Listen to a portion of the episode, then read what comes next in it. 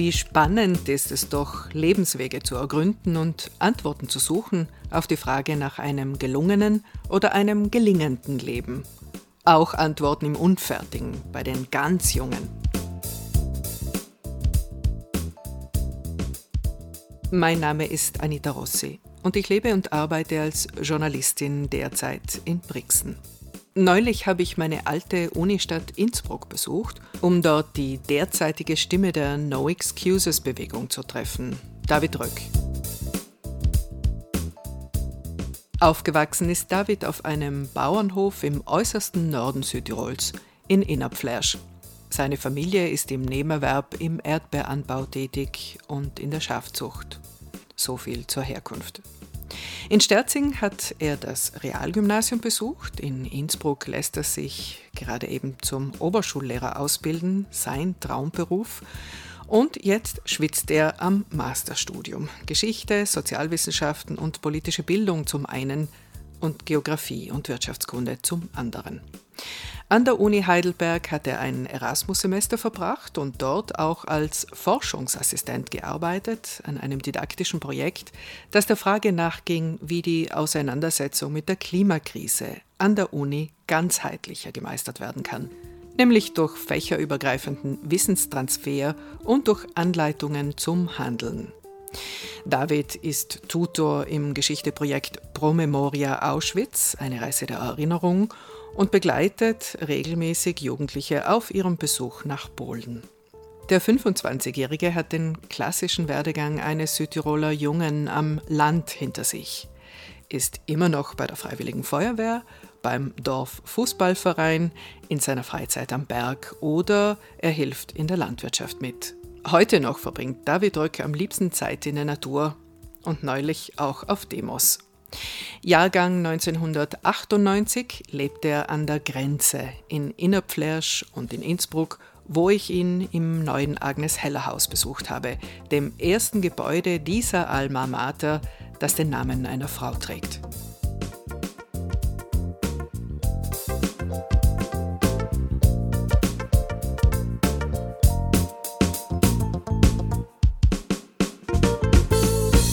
Du hast im Zuge jetzt der Studienjahre, denke ich, so etwas wie deinen Platz gefunden, deinen gedanklichen Platz und ähm, manche nennen es auch dein persönliches Wow oder deinen Weg für die Zukunft. Etwas, wofür du brennst, äh, das dich beschäftigt, das dich antreibt. Auch etwas, das auf Veränderung hinarbeitet. Welche Themen sind es, die dich jetzt in Anspruch nehmen, jetzt, wenn wir vom Studium sprechen? Es gab, glaube ich, schon so einige Erweckungsmomente. Zum Beispiel im Geografiestudium war das sehr stark auch die Auseinandersetzung mit dem Klimawandel. Ähm, weil zu meiner Schulzeit war das noch nicht so präsent, also die ganze Fridays for Future Bewegung unter Greta Thunberg, das hat erst nach meiner Schulzeit stattgefunden. Und ich habe sozusagen diese Aufmerksamkeit auf dieses Thema eher im Studium erfahren als im Geografiestudium, wo man sich mit der Klimaphysik auseinandersetzt, aber auch mit nachhaltiger oder eben nicht nachhaltiger Entwicklung, äh, immer auch in Bezug auf bestimmte Räume. Und ich denke auch, dass meine Fächerkombination, also ich studiere ja Geografie, da gehört auch etwas äh, Wirtschaftskunde dazu und dann Geschichte, Sozialkunde, politische Bildung dass diese Kombination sehr wertvoll ist und sehr viele Synergien irgendwie ergibt, weil man in erster Linie die Perspektiven Raum und Zeit zusammenbringt und, und zusammen zu denken versucht. Und äh, zudem absolviere ich auch Lehrveranstaltungen in Philosophie, dann kommt auch noch einmal so eine ethische Perspektive mit dazu und das, glaube ich, ergibt insgesamt eine sehr interessante, komplexe Sichtweise. Und weil du auch von Veränderung gesprochen hast, ähm, ich glaube, das ist auch etwas, was im Geschichtestudium sehr stark zum Ausdruck kommt, dass man einfach Veränderungen und Wandel als eigentlich eine Normalität versteht, dass das etwas ist, was historisch gesehen immer stattgefunden hat, wofür, wovor man sich also in erster Linie nicht fürchten muss, weil es eben eine Normalität ist, als, aber trotzdem verständlich ist, dass Menschen Ängste vor Veränderung haben, dass auch das normal ist und auch das eigentlich immer so war. Und es ist aber, glaube ich, genau diese, diese Dynamik, diese Veränderung, die Systeme auch in gewisser Weise stabil hält. Denn wären Systeme ganz starr, dann würden sie relativ leicht zerbrechen. Deshalb ist auch eine Dynamik ähm, sehr wichtig. Das eine ist jetzt für dich, durch das Studium eine neue Sichtweise zu bekommen. Das andere ist dann aber auch dein konkreter beruflicher Wunsch, Lehrer zu werden und Wissen oder Kompetenzen auch weiterzugeben, Jugendliche zu begleiten. Wo kommt das her? Naja, in erster Linie finde ich es sehr spannend, mit jungen Menschen zusammenzuarbeiten, weil ich einmal auf, auf mich bezogen, weil ich denke, dass das sicher nicht äh, monoton wird. Also eigentlich weiß man keinen Tag ganz genau, was auf einen zukommen wird. Äh, und das ist schon einmal, glaube ich, sehr spannend für, für mich selbst. Und dann, was das Gegenüber anbelangt, also was die jungen Menschen anbelangt, mit denen ich dann zusammenarbeiten werde, hoffe ich, dass es mir gelingen wird, einen Beitrag dazu zu leisten, dass sie es schaffen, ähm, zu sich selbst zu finden und den eigenen Weg für sich selbst zu finden, dass ich ihnen dabei behilflich sein kann es geht aber meiner Meinung nach nicht nur um diese individuelle Perspektive, sondern auch um die gesellschaftliche, dass sie es eben dann schaffen, gemeinsam äh, für eine Entwicklung hin zu einer nachhaltigen Gesellschaft sich dann auch einzusetzen, meine Schülerinnen und Schüler. Das ist so eine, eine schöne Vorstellung, die ich habe. Und äh, ich habe mir öfters schon überlegt, was die Hauptherausforderung sein könnte in, im Bildungsbereich, im Lehrerberuf. Und ich glaube, dass das im Umgang mit Komplexität liegt.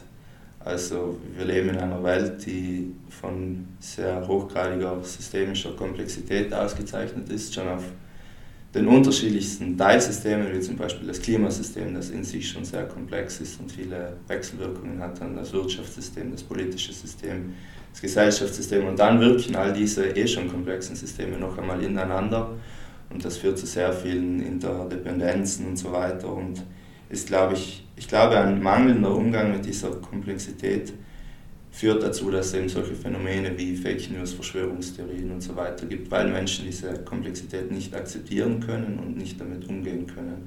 Ist auch die Tendenz äh, zu einem Rechtsruck, wir sprechen natürlich auch von Südtirol, aber Rechtsruck ist, denke ich jetzt wirklich auch ein nicht nur europäisches Phänomen, ist auch diese Tendenz oder dieser Trend in deiner Betrachtung eine Antwort auf diese Komplexität? Ich finde schon, ja. Also ich glaube, es sind sehr viele Menschen überfordert mit dieser Komplexität und sie fühlen sich dann, glaube ich, leicht angesprochen von Menschen und von Politiken, die scheinbar einfache Lösungen anbieten, die diese Komplexität sehr stark reduzieren und dann einfache Lösungen darauf anbieten. Das hat auch in der Vergangenheit oft schon funktioniert, mit denen dann äh, Menschen für sich zu gewinnen. Und ich glaube, das wirkt auch in der Gegenwart wieder, dass äh, Populisten einfach deshalb auch Auftrieb erlangen ist das vielleicht auch ein Grund, warum du beschlossen hast, dass du mitmachst beim Projekt Pro Memoria? Also wenn du Jugendliche oder ihr äh, Jugendliche begleitet und, und sie nach ähm, Auschwitz äh, bringt, um ihnen ein, ein schwarzes Kapitel unserer Geschichte auch näher zu bringen? Ja, genau. Also bei diesem Projekt beschäftigt man sich eigentlich mit dem größten Abgrund der, der menschlichen Zivilisation, also mit dem Negativsten, zu was der Mensch äh, in der Lage war, sozusagen. Und man muss sich immer wieder klar machen, dass wenn so etwas einmal möglich war, ist es theoretisch auch wiederholbar. Und unsere Generation hat zwar keine Verantwortung über die Vergangenheit, weil wir ja selbst nicht, nicht existiert haben zu der Zeit, also wieso sollten wir, aber wir, haben sehr wohl, wir tragen sehr wohl Verantwortung für unsere Gegenwart und für unsere Zukunft. Und dessen müssen wir uns einfach immer wieder bewusst werden.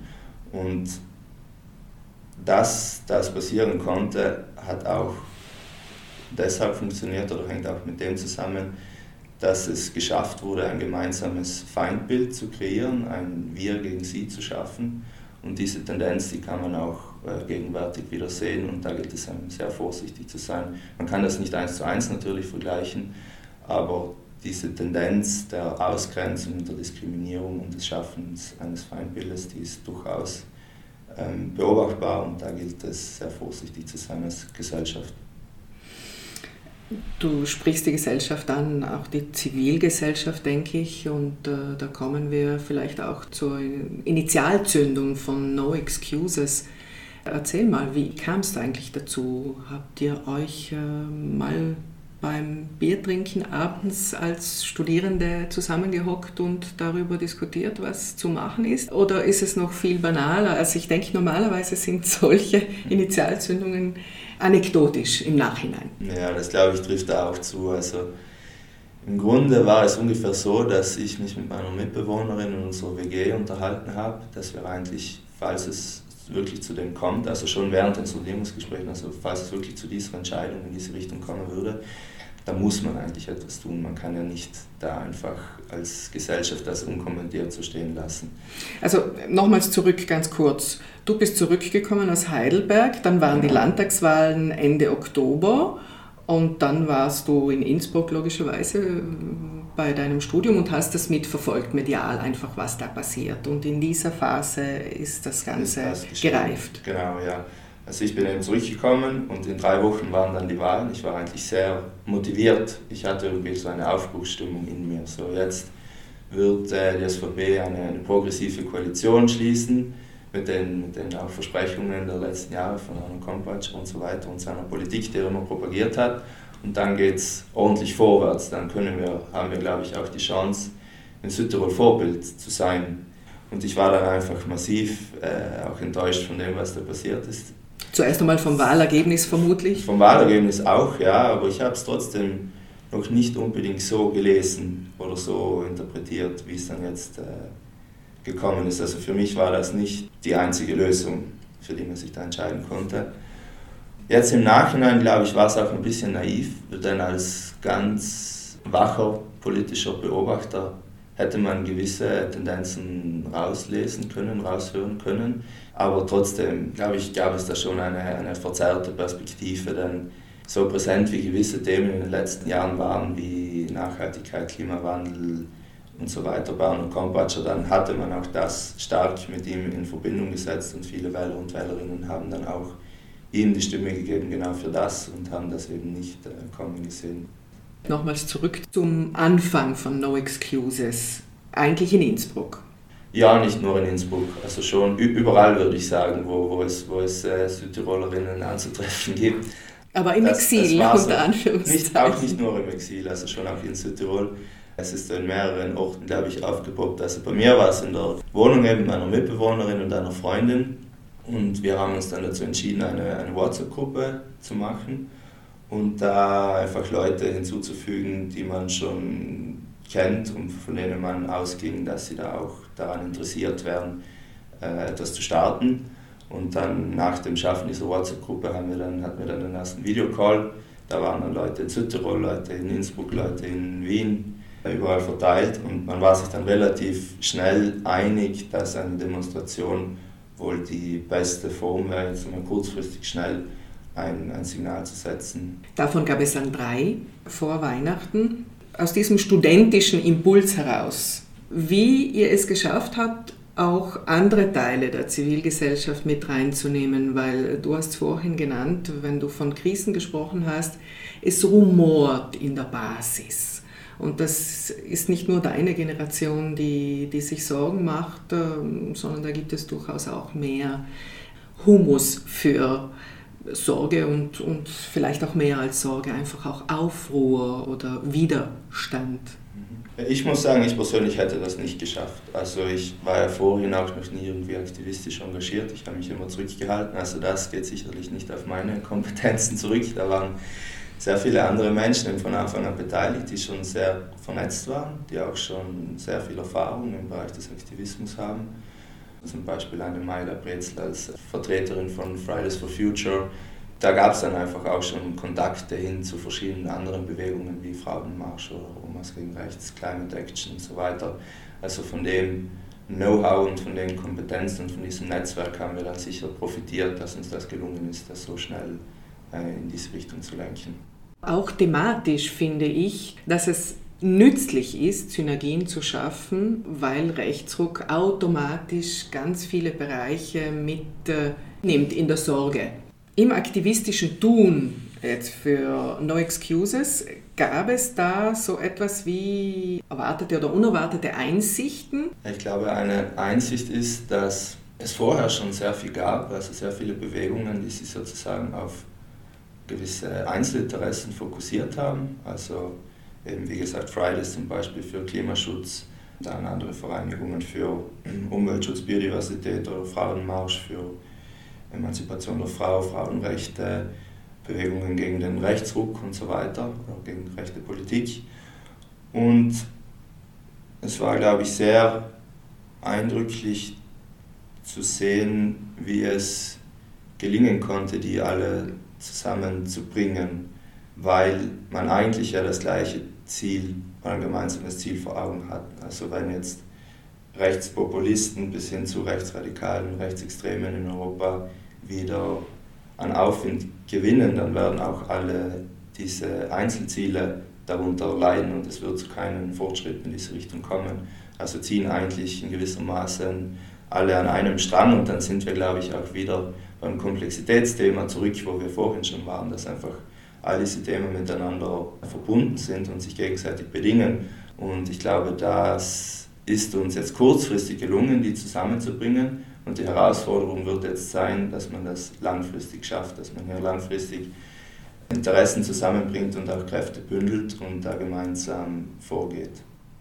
Wenn ich jetzt so beobachte, was gerade virulent äh, passiert von der Nichtbeachtung von Frauen im Regionalrat, gerade eben von der letzten Meloni-Äußerung, die da war, okay, wir geben dem Bauernprotest Raum und das heißt aber übersetzt, dass wir im Zuge der Europawahlen heuer in Brüssel gegen eine ökologische Wende sind. Das sind ja irgendwo auch die kleinen oder größeren Beweise dafür, dass eben das passiert, was wir alle befürchtet haben im Zuge von den Sondierungsgesprächen bis Koalitionsgesprächen hin. Arno Kompatscher versucht ja auch immer wieder zu argumentieren, dass das, was jetzt in Südtirol passiert, kein Modell werden soll, dass es keine Vorbildfunktion haben soll, auch für Europa. Dem würde ich persönlich äh, widersprechen, eben auch aufgrund der Indizien, die du gerade beschrieben hast. Also man hat das schon bei der Abstimmung zum Gesetz zur Wiederherstellung der Natur im Europäischen Parlament im vergangenen Jahr gesehen, wie da versucht wurde, aus Teilen der konservativen EVP heraus, allen voran Manfred Weber, aber auch Herbert Dorfmann war daran beteiligt, mit Parteien aus der äh, Fraktion Konservative und Reformer, da auch vor allem der Fratelli d'Italia mit Francesco Lollobrigida und auch Meloni, sich um neue Mehrheiten auch im Europäischen Parlament zu bemühen, um eben solche progressiven Gesetze zu verhindern und somit den European Green Deal einzubremsen oder auf, äh, aufzuhalten. Und das sehen wir eben schon als, als reale Gefahr, dass es dann nicht in Südtirol bleibt sozusagen mit solchen Bündnissen, sondern dass, auch, dass das auch auf anderen Ebenen umgesetzt werden könnte. In einem Tageszeitungsinterview war auch zu lesen, dass Philipp Achammer als Parteiobmann der SVP diesen Plan einer, einer stärkeren Kooperation zwischen äh, Fratelli d'Italia und EVP im Europäischen Parlament auch nichts, da, dass er da nichts dagegen hätte von Seiten der SVP. Also das sehen wir schon sehr kritisch. Und nun, um zurückzukommen zu der Frage, was, was unser Vorgehen äh, betrifft. Einmal geht es uns eben um dieses intersektionale Zusammenbringen verschiedener Bewegungen. Und dann möchten wir mittelfristig die Politik beobachten in Südtirol, in, aber auch in der italienischen Regierung und im europäischen Rahmen, was dort passiert.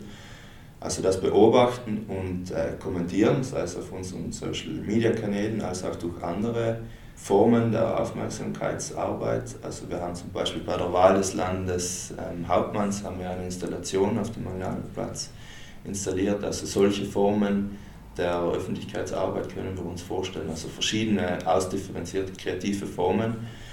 Auch Demonstrationen sollen weiterhin Bestandteil bleiben, aber nur in einem, in einem geringen Ausmaß. Also gezielte Demonstrationen, die man wirklich dann langfristig planen kann, gut organisieren kann und gut mobilisieren kann. Weil wenn man zu viele Demonstrationen plant, dann wird man es langfristig nicht schaffen zu mobilisieren. Die Leute werden mürbe, auf die genau, Straße zu gehen. Genau, also und langfristig unser Ziel ist eigentlich ein Beitrag, wenn man so möchte, zur politischen Bildung zu leisten. Also die Menschen ähm, zu informieren, zu au aufzuklären, aber ihnen auch die Möglichkeit zu geben, Verantwortung zu übernehmen. Denn ich, ich glaube, wir haben in unseren Demokratien oder auch in Südtirol eine komische Auffassung, was denn Demokratie eigentlich bedeutet. Also kommt immer wieder die Kritik, ja, es wurde gewählt und, und so ist es jetzt, jetzt soll man still sein. Aber Oder man das, gibt mit der Stimme die Verantwortung genau, ab. Genau, das ist eine Verantwortungsabgabe. Und unserer Auffassung nach ist Demokratie aber das Gegenteil, das ist eine Verantwortungsübernahme, um die man sich jeden Tag kümmern muss sozusagen. Ähm, und, und da möchten wir einen Beitrag leisten, dass sich dieses Verhältnis oder diese Auffassung von Demokratie und von Verantwortung verändert. Also dass sich Menschen auch selbstwirksamer wahrnehmen und, und einfach auch die Grundhaltung gegenüber Politik und Demokratie wieder, wieder positiver wird. Solche Gedanken hast du auch zum Ausdruck gebracht in deinem äh, Beitrag am Redemarathon Speakers Corner, da am Tag der, der Machtübernahme der neuen Südtiroler Landesregierung Ende Jänner. Da kam auch positiv ausgedrückt deine Enttäuschung zum Ausdruck. Äh, Enttäuschung kann man sehr negativ betrachten, aber man kann es ja auch positiv betrachten im Sinne von jetzt endlich besser verstehen, etwas durchschauen, etwas fokussierter betrachten und eben auch dann anders wahrnehmen. Ist das letztlich dein Motiv gewesen, jetzt auch von deiner beobachtenden Position, die du vorher innehattest, dann tatsächlich zum Aktivist zu werden? Ich glaube schon, dass das mit der Enttäuschung zusammenhängt, weil ich eben, wie ich es vorhin auch beschrieben habe, eine, schon so eine Aufbruchsstimmung, mindestens was Südtirol anbelangt, verspürt habe. Also ich hatte immer ein sehr positives Bild auch von Arno Kompatscher. Ich fühlte mich eigentlich als sagen wir, junger, liberaler Europäer gut von so, einem, von so einem Menschen vertreten. Und ich war der Meinung, dass es in die richtige Richtung geht oder zumindest gehen könnte. Und das war jetzt halt eine, eine Vollbremsung, wenn nicht eine 180-Grad-Wende in, in die andere Richtung. Ich glaube, meine Motivation jetzt zum Aktivismus zu kommen ist, dass wir einfach keine Zeit mehr haben. Oft wird es ja sehr stark auf die Ideologie ähm, reduziert, jetzt auch diese ganze Debatte. Das ist links gegen rechts. Aber der Klimawandel ist halt keine Ideologie, trägt keine Farbe und ist einfach durch Naturgesetze vorgegeben und wird von den Naturwissenschaften beschrieben. Und da gibt es nichts zu verhandeln darüber. Also das ist Realität, das ist Tatsache und da muss man entschieden vorgehen. Dort hat es dann wirklich existenzbedrohenden Charakter und das, glaube ich, hat dann schon dazu geführt, dass auch diese, diese Hemmschwelle, dann selbst aktiv zu werden, ähm, überschritten wurde. Ja. Wie betrachtest du Aktivismus überhaupt? Die Tatsache, ein Aktivist zu sein? Verstehst du dich jetzt als Aktivist? Ja, ich glaube, ich habe es noch nicht ganz realisiert, aber im Grunde schon, ja, im Grunde schon. Ich glaube, Aktivismus ist eine gute Möglichkeit oder eine gute Form, das umzusetzen, was wir vorhin beschrieben haben, nämlich diese zivilgesellschaftliche Verantwortungsübernahme, ohne dass man sich jetzt muss irgendwie parteipolitisch zuordnen oder, oder parteipolitisch zu arbeiten, dann engt man sich schon wieder etwas ein, weil dann muss man sozusagen der Parteilinie folgen. Man ist dann gleich zuordnenbar zu etwas und ansonsten kann man, glaube ich, einfach verschiedene Interessen zu verschiedenen Themen relativ frei für sich bündeln und sich, und sich dafür einsetzen. Ich glaube, das lässt einen, einen etwas offeneren Rahmen und gibt auch vielleicht die Möglichkeit, viele Menschen mitzunehmen.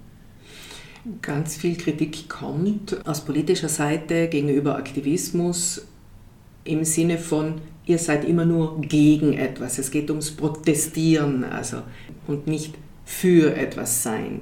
Was hältst du dem dagegen? Ich würde, also um es jetzt auf No Excuses runterzubrechen, würde ich einmal sagen, ja, stimmt, wir haben uns kurzfristig als eine Bewegung gegen etwas formiert gegen diese Koalitionsabsichten. Das, das stimmt.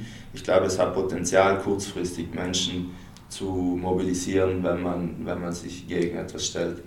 Langfristig glaube ich aber nicht, dass das äh, zielführend ist, weil, man, weil das halt doch irgendwo eine destruktive Kraft ist und nicht eine konstruktive. Deshalb verstehen wir uns als No Excuses jetzt auch selbst sozusagen in einem Transformationsprozess, wo wir uns als eine Bewegung, die gegen etwas arbeitet, hin zu einer Bewegung äh, werden möchten, die sich für, für gewisse Dinge einsetzt.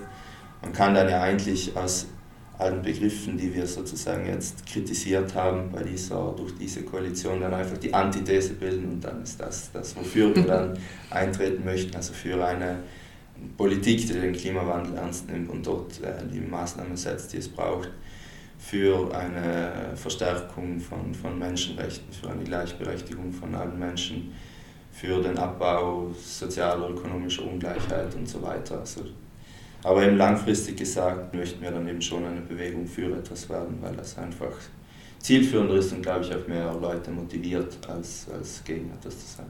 Ich habe im Aktivismus auch sehr viel Energie zurückbekommen. Andererseits ist Aktivismus extrem anstrengend und kräftezehrend. Äh, es braucht meistens einen guten Ausgleich. Wo hast du den gefunden oder deine Quelle von Kraft oder Inspiration? Ich bin ein Bergmensch. Ich glaube, bei mir spielen die Berge eine, eine wichtige Rolle. Ich komme eben aus einem sehr schmalen, einem sehr steilen Tal. Da sind die Grenzen wortwörtlich physisch spürbar, einfach durch auch die Berge und, und der Horizont ist, ist wortwörtlich sehr stark eingeschränkt. Also wenn man Grenzen überwinden will und den Horizont erweitern will, nicht nur im physischen Sinne, sondern auch im erweiterten Sinne, im eigenen Kopf und im eigenen Denken, dann ist man gezwungen, sich auf Berge zu begeben. Und äh, das mache ich auch. Und das, da, dort, glaube ich, finde ich sehr viel. Dort finde ich sehr viel Energie, aber ich mag es dann eben auch oft allein unterwegs zu sein. Also ich schätze dann auch die Einsamkeit dort.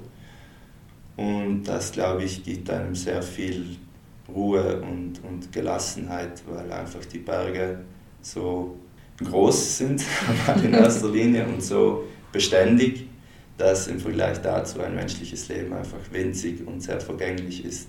Und das, glaube ich, lädt dann schon dazu ein, dass man etwas mehr, dass man etwas Bescheidenheit und, und Sanftmütigkeit finden kann. Du hast vorhin das größte Problem angesprochen, nämlich dass uns die Zeit davonläuft, dass die Dringlichkeit jetzt ist. Da ist die Sorge oft wirklich groß, dass wir den Zeitpunkt verpassen, diese Wende einzuleiten. Was macht dir Hoffnung, dass, dass es uns gelingt, trotz dieser vielen Hindernisse, Stolpersteine, Hürden? Ja, ich muss ehrlich gesagt vorausschicken, ich bin nur so ein Semi-Optimist, Semi-Pessimist. Ich tue mich selbst schon ehrlich gesagt oft schwer damit, äh, optimistisch zu sein, dass wir das gesellschaftlich schaffen können. Ich meine, die Zweifel die sind halt einfach real existent, also sollte man sie, sie auch nicht irgendwie verdrängen oder sie sich selbst schönreden. Aber weil man Zweifel hat, kann man, heißt das nicht, dass man hoffnungslos sein muss. Also Hoffnung gibt es, gibt es meiner Meinung nach immer. Hm, um es vielleicht mit einem, einem Zitat von Tolkien auszudrücken, bin ich ein sehr großer Liebhaber davon.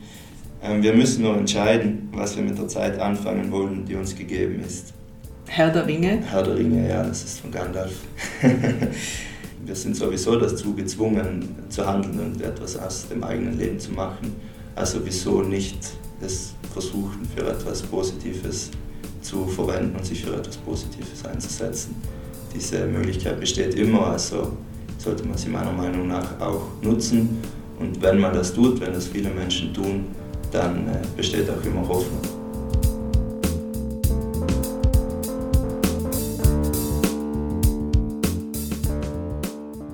Das Jahr 2024 hat also noch Potenzial für eine gute Zeit. Ich habe mir vorgenommen, mehr zuzuhören, um mehr zu hören. Gewissermaßen den Ohrenblick zu genießen.